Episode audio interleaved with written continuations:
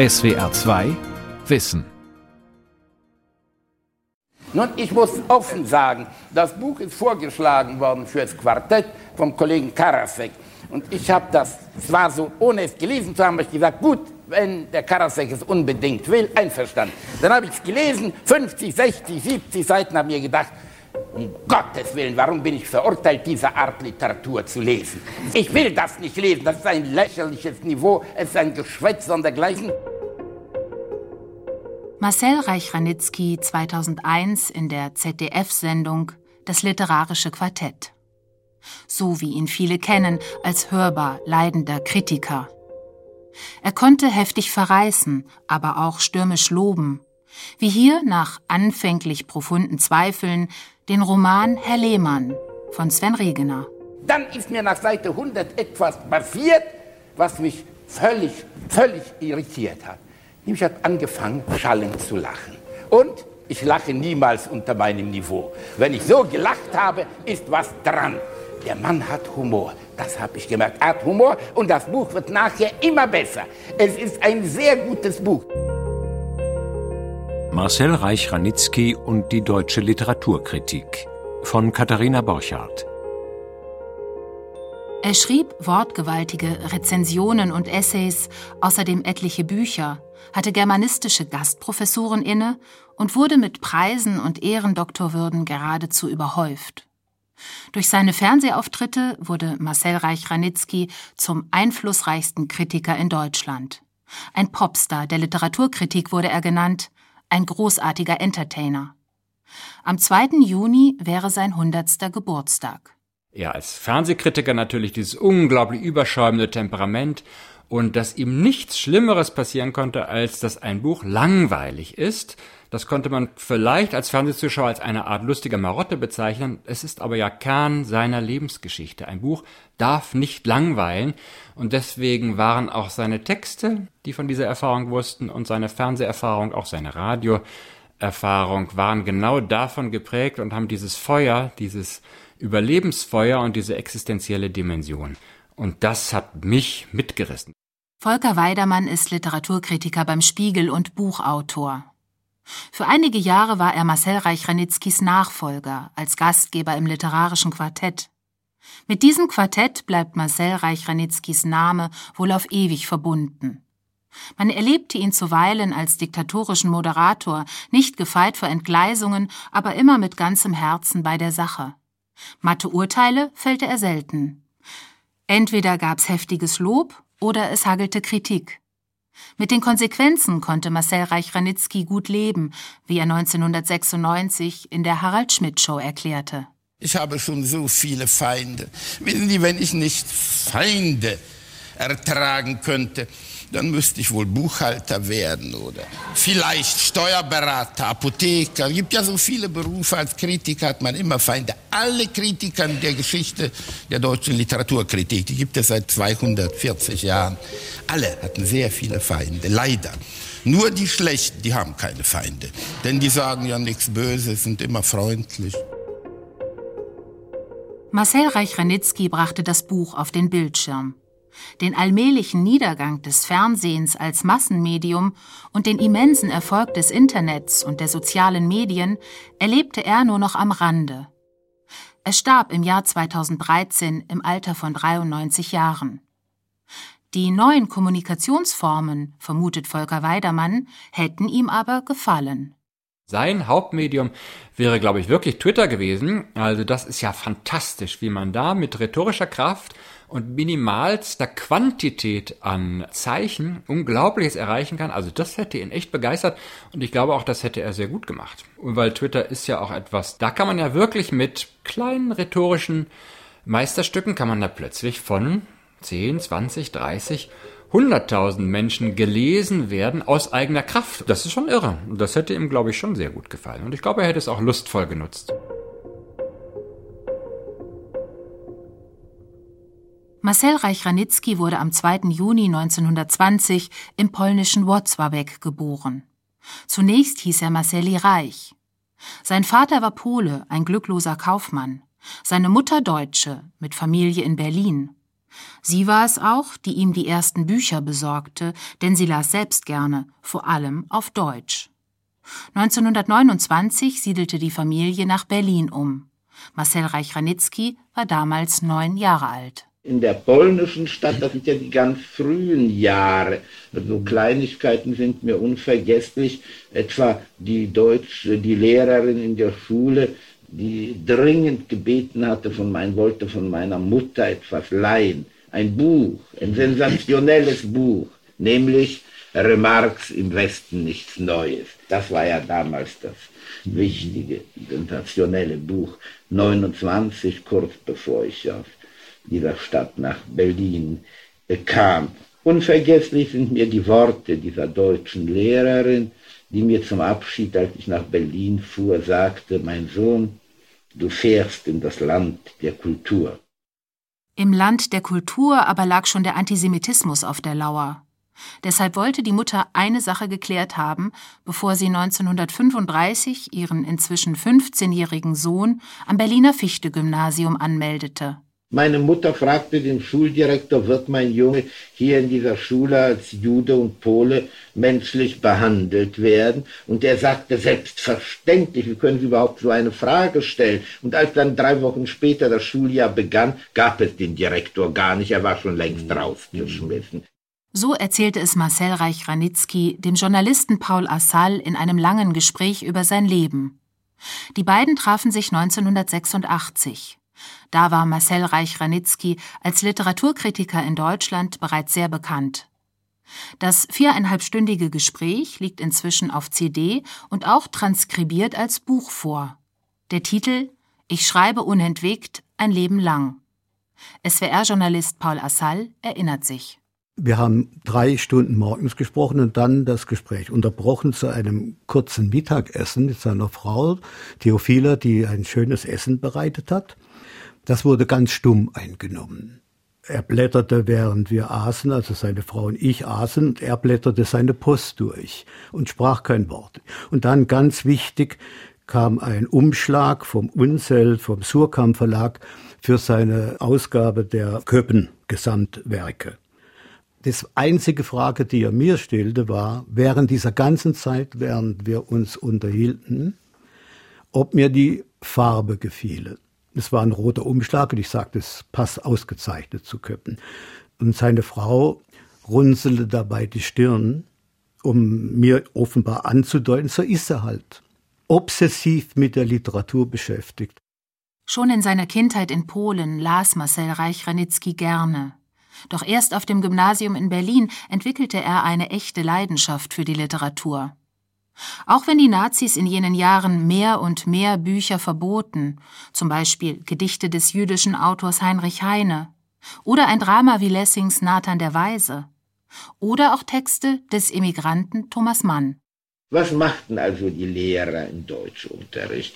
Natürlich die Schiller-Dramen wie Eh und Je, die wichtigsten Goethe-Werke, natürlich die Lyrik, Eichendorff-Mörike, von neuerer Literatur, neuerer aus der Sicht der 30er Jahre, sagen wir Gerhard Hauptmann.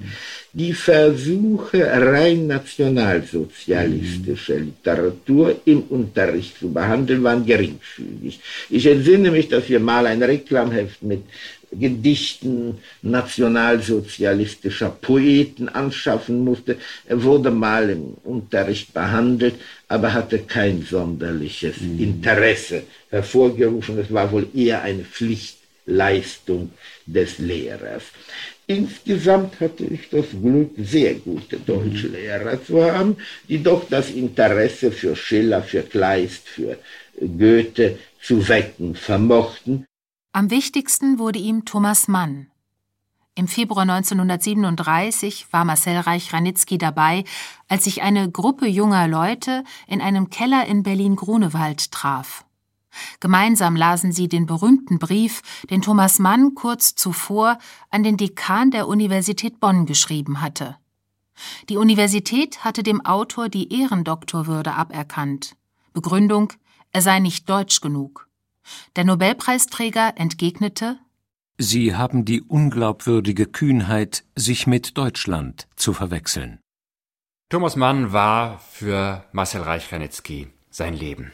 Und die Frage, ob Thomas Mann sich für oder gegen Nazi-Deutschland entscheiden würde, hatte für ihn absolute Überlebensbedeutung. Denn wenn der Mann, der sein Leitstern war und für ihn das gute Deutschland repräsentierte, wenn er zu den Nazis übergelaufen wäre, ich weiß nicht, was ihm geschehen wäre. Zumindest hätte er den Glauben an die Literatur verloren. Sein Abitur konnte Marcel Reich-Ranitzky 1938 in Berlin gerade noch machen. Doch zum Germanistikstudium wurde er als Jude nicht mehr zugelassen. Kurz darauf drang ein Polizist in das Zimmer des 18-Jährigen ein und warf ihn frühmorgens grob aus dem Bett. Er musste alles zurücklassen und sofort mitkommen. Nur ein Buch von Balzac konnte er schnell noch einstecken. Volker Weidermann. Und insofern ist, ja, ist diese Zeit als einsamer Verfolgter und dann auch natürlich, nachdem er im Oktober 1938 eines Morgens einfach so aus seiner Wohnung abtransportiert und an der polnischen Grenze rausgeworfen wurde, ist der Kritiker Marcel Reich-Ranitzky ohne diese Erfahrung überhaupt nicht zu verstehen.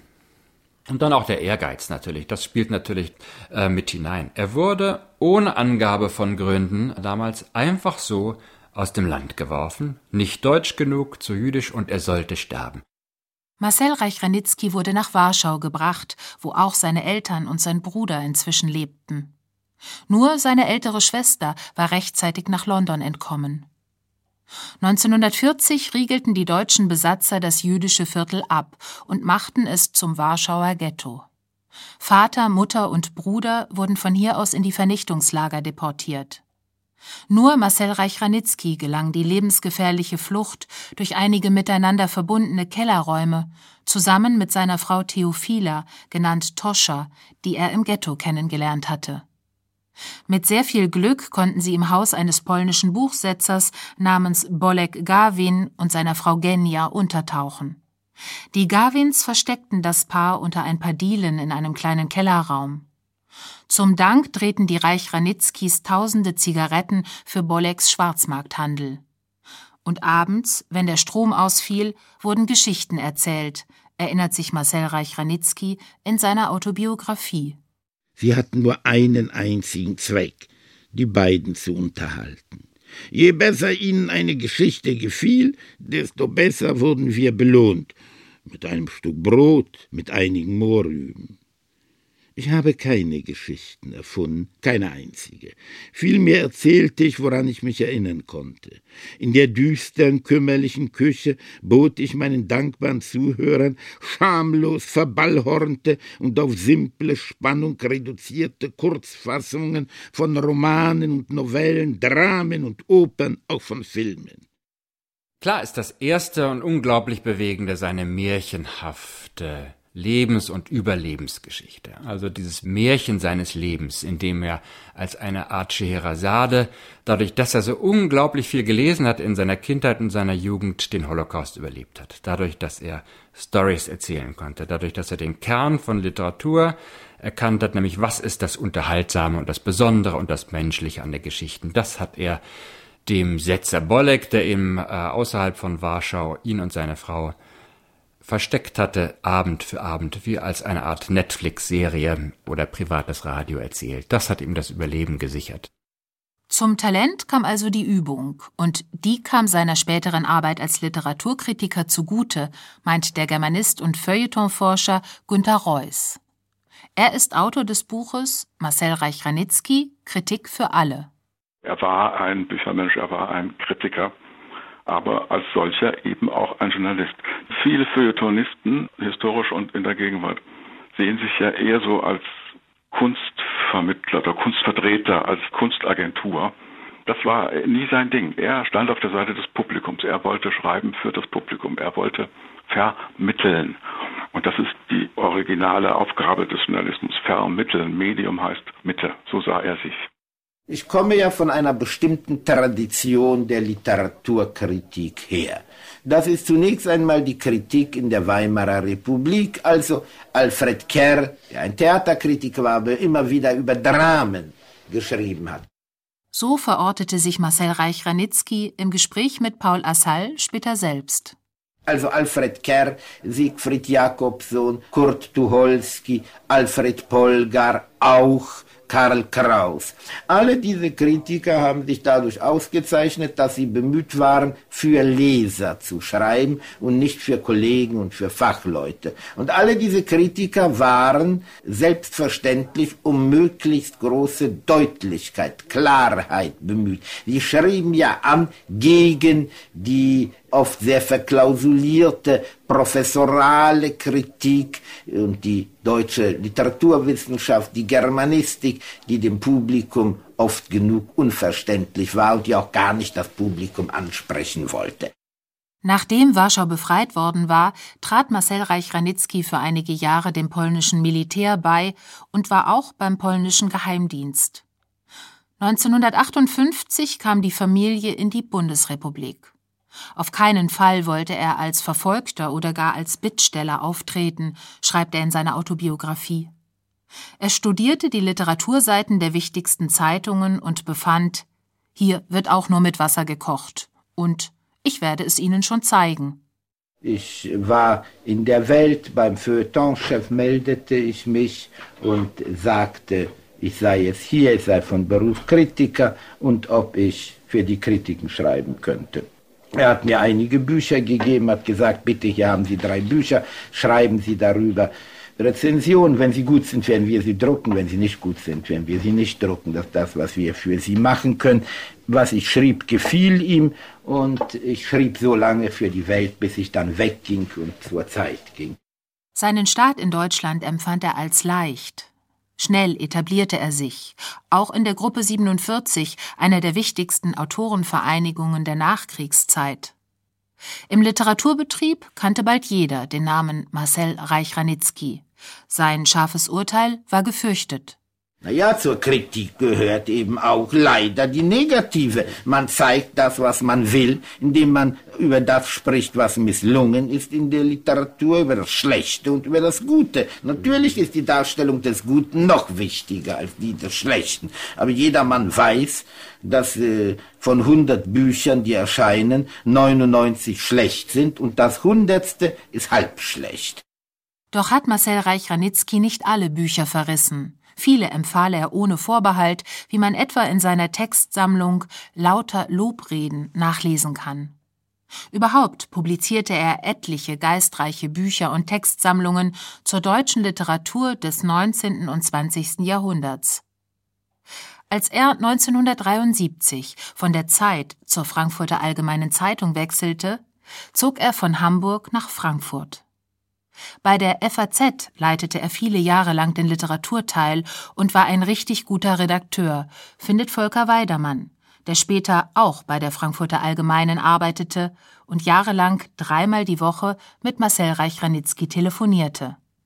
Als Redakteur war er Ermunterer, Anreger, Mitdenker, Vordenker, Organisierer und vor allem Kenner von journalistischen Twists, von Stories für andere. Er wusste einfach, wie man Texte inszeniert, wie man andere Menschen motiviert, wie man ein Temperament in einen Text hineinbringt, wo vielleicht von selbst gar keiner drin gewesen wäre. Er war vor allem eben auch ein mitreißender Mensch, der seine Lust an der Literatur und seinen Hass auf die Langeweile eben auch auf seine engsten Mitarbeiter in einer Weise übertragen konnte, wie man es sich wirklich heute nicht mehr richtig vorstellen kann.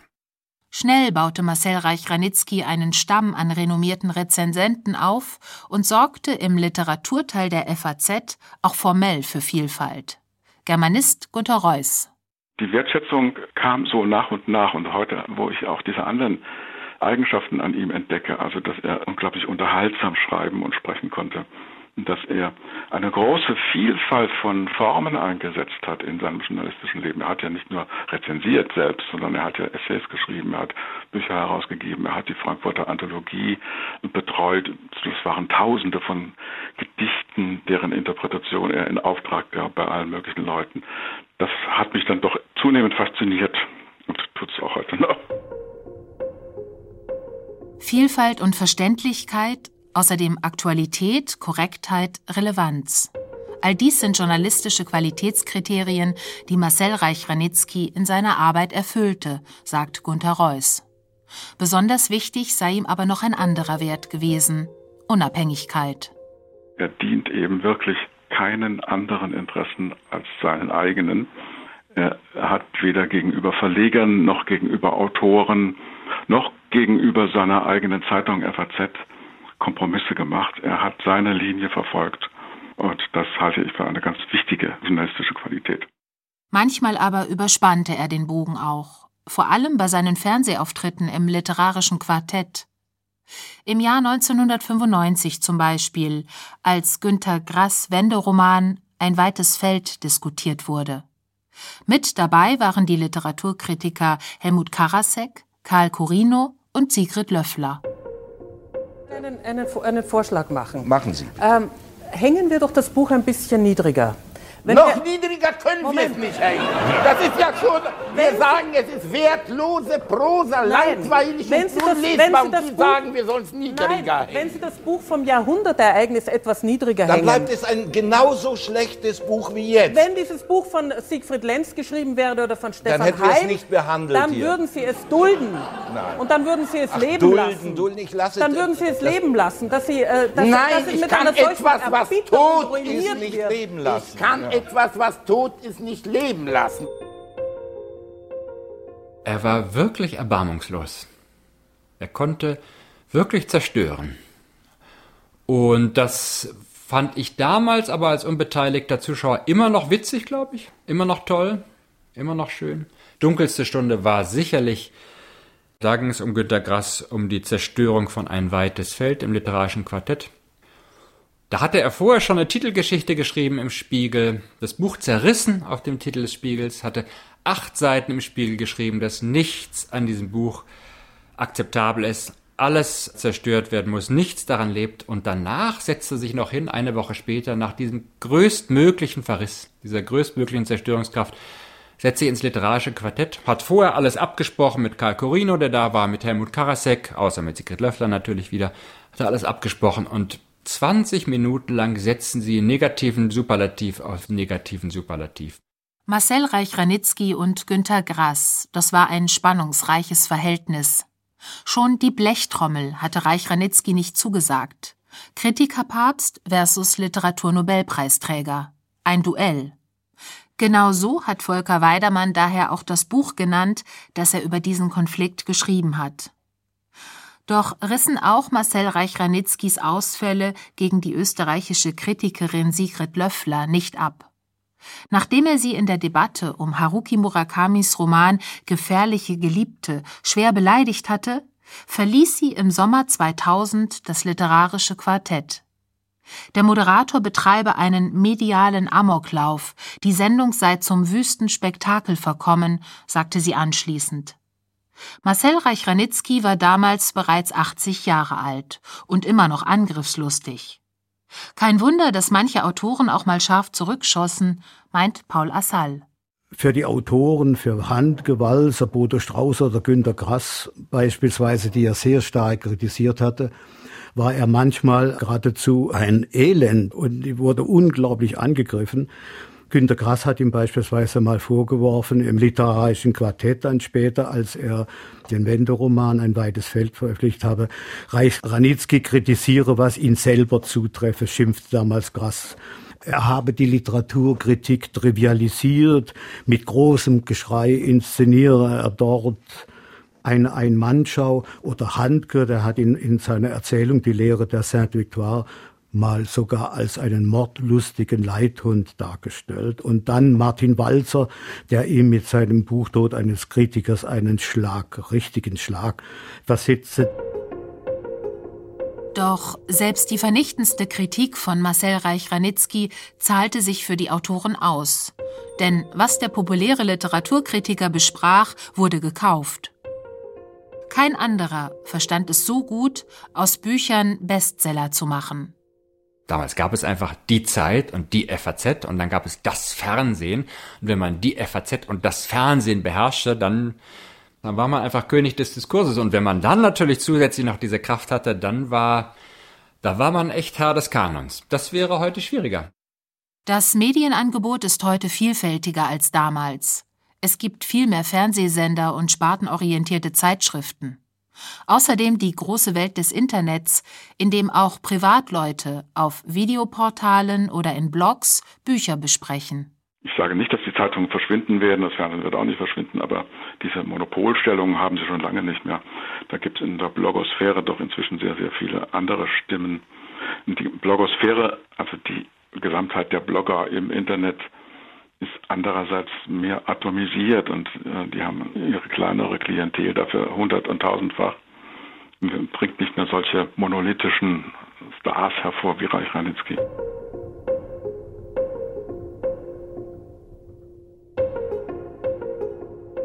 Eigentlich könnte Marcel Reich-Ranitzky zufrieden sein. Durch das Internet hat sich die Literaturkritik stark popularisiert und auch demokratisiert. Jeder kann jetzt Bücher besprechen und damit eine gewisse Öffentlichkeit erreichen. Viele Blogger und Vlogger sind auf Rezensionen spezialisiert. Einige betreiben auf YouTube eigene Bücherkanäle, andere schreiben Kritiken auf einer der vielen kostenlosen Leseplattformen oder vergeben zumindest auf Amazon Sternchen für ein Buch. Eine vergleichbare Prominenz, wie sie Marcel Reich-Ranitzky hatte, erreicht aber keiner dieser Online-Kritiker. Woran liegt das? Marcel Reich-Ranitzky war unglaublich belesen und er war rhetorisch enorm talentiert. Das ist das eine. Viel wichtiger aber ist es, dass er die Literatur eines Landes liebte, das ihn ausstoßen wollte und um die er daher kämpfen musste, zeitlebens. Meine Heimat ist die Literatur, steht auf einer Gedenktafel für Marcel Reich-Ranitzky in Berlin-Wilmersdorf. Sie hängt an dem Haus, aus dem er als 18-Jähriger deportiert wurde. Und dann wiederzukommen, in dieses Land der Täter wiederzukommen und zu triumphieren, als Kritiker zu triumphieren und den Deutschen, die ihn für undeutsch erklärt hatten, zu erklären, was ist deutsche Literatur der Zukunft, was ist Deutschland, was ist deutsche Kultur. Diesen Ehrgeiz hatte er von Anfang an und dass es ihm tatsächlich gelungen ist, bis hin zu seiner Rolle im literarischen Quartett, aber auch bis zur Zusammenstellung des Kanons der deutschen Literatur, das ist so ein unglaublicher Triumph. Den hat er sich vielleicht erträumt in den 50er Jahren, in seinen kühnsten Träumen, als er nach Deutschland gekommen ist, aber damit gerechnet haben kann er im Leben nicht. Die Welt verstehen. Jeden Tag. SWR 2 Wissen. Manuskripte und weiterführende Informationen zu unserem Podcast und den einzelnen Folgen gibt es unter swr2wissen.de.